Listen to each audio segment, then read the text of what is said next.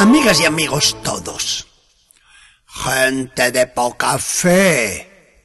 Otra vez que vamos a oír este reproche de Jesús. ¿Por qué será? ¿Por qué Jesús da tanta importancia a la fe y a la confianza en Él? ¿Por qué se queja cuando nos ve titubeantes? ¿Por qué? Aquel día había sido para Jesús una jornada muy dura, con predicar y atender a la gente. Llegado el atardecer, da a los apóstoles, hombres del lago, que lo conocen bien, esta orden precisa. Preparen la barca y vamos a la otra orilla, a ver si podemos descansar un poco. Ni tardos ni perezosos preparan la nave, montan en ella a Jesús y emprenden la travesía. Se acerca la noche y viene lo peor e inesperado.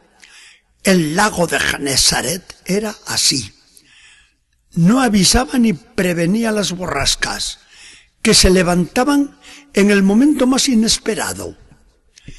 Empieza a soplar un viento impetuoso.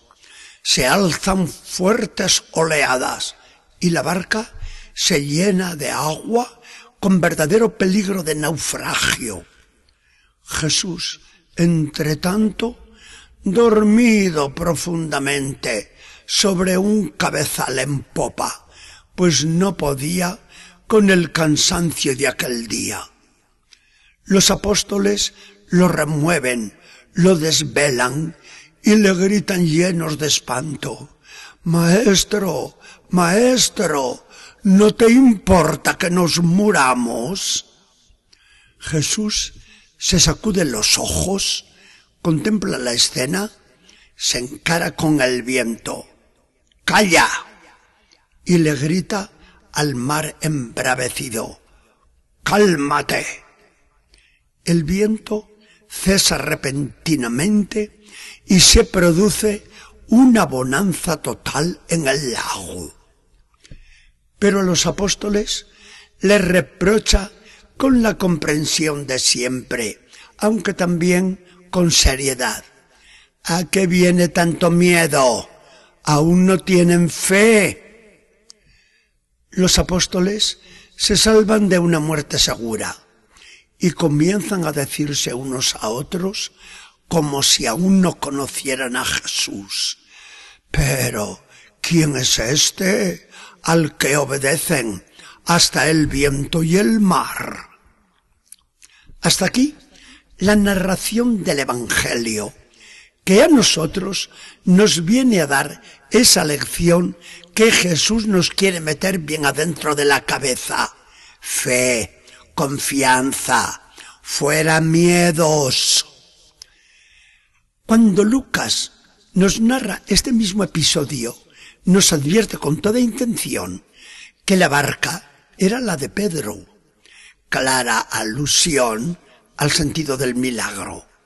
En la barca de la iglesia va siempre velando Jesús. Pedro, el Papa, nosotros los fieles metidos en la barca, hemos de temer las persecuciones contra la iglesia, los momentos difíciles que la iglesia ha de pasar, las incomprensiones de que la iglesia es objeto. Nada de esto debe preocuparnos. Estamos prevenidos y sabemos que la iglesia es indefectible.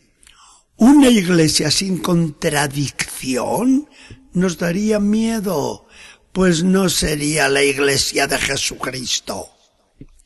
El Señor, aunque parezca que a tiempos está dormido, vela constantemente sobre su iglesia, a la que han asaltado piratas, la han bombardeado desde el aire, la han perseguido los submarinos, la han rodeado acorazados poderosos para hundirla. ¿De qué manera no habrán atacado la nave de la iglesia? Y la iglesia lleva ya dos mil años cruzando los mares sin hundirse. Pero no estamos ahora haciendo apología ni defensa de la Iglesia, ni la queremos presentar con aire triunfalista. Miramos la fe en nuestras propias vidas. ¿Cómo y por qué debemos tener fe en Dios? Nuestros padres, abuelos y antepasados se preocupaban mucho de los fenómenos naturales. Una buena lluvia traía buena cosecha. Una sequía resultaba fatal. Un terremoto causaba una catástrofe irreparable. La enfermedad estropeaba quizá para siempre la vida. La salud era el mayor de los bienes. Y así todas las realidades físicas, unas buenas, otras malas. Por eso, toda la oración iba dirigida a Dios para escapar de estos males y para conseguir todos esos bienes. Hoy vivimos con la convicción de que todo eso sigue estando en la mano de Dios. Pero sabemos también que todos esos fenómenos obedecen a causas naturales, bien conocidas, y nuestro tesón va dirigido a dominar esas fuerzas de la naturaleza que Dios pone en nuestras manos. Otra cosa son los males morales y espirituales. Aquí ya nos encontramos con una gran responsabilidad por parte nuestra.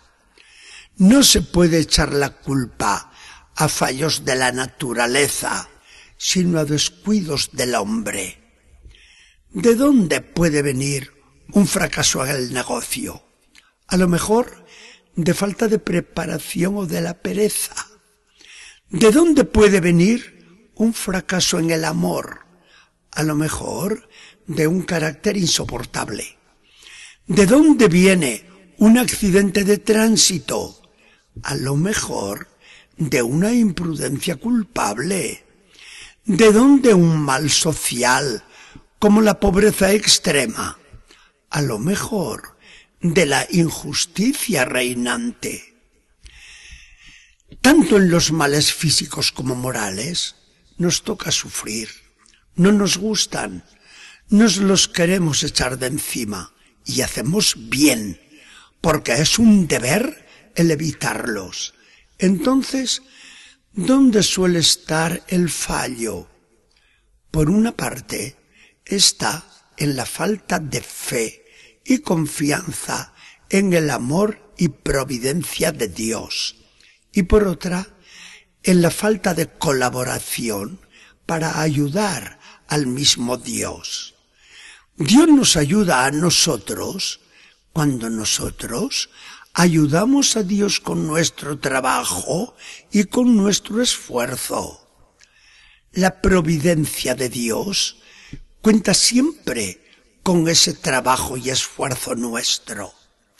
Y sólo entonces tenemos derecho a acudir a Dios con la oración, sabiendo que Dios no nos va a fallar. Señor Jesucristo, Tú nos amas y estás siempre con el ojo atento sobre nosotros. ¿Qué mal nos puede venir si te llevamos, no en una barca, sino en el corazón? Siempre confiaremos en ti, pues cuando parece que vas dormido, estás más al tanto que nunca, y es cuando menos nos dejas de tu mano. Que el Señor nos bendiga y acompañe.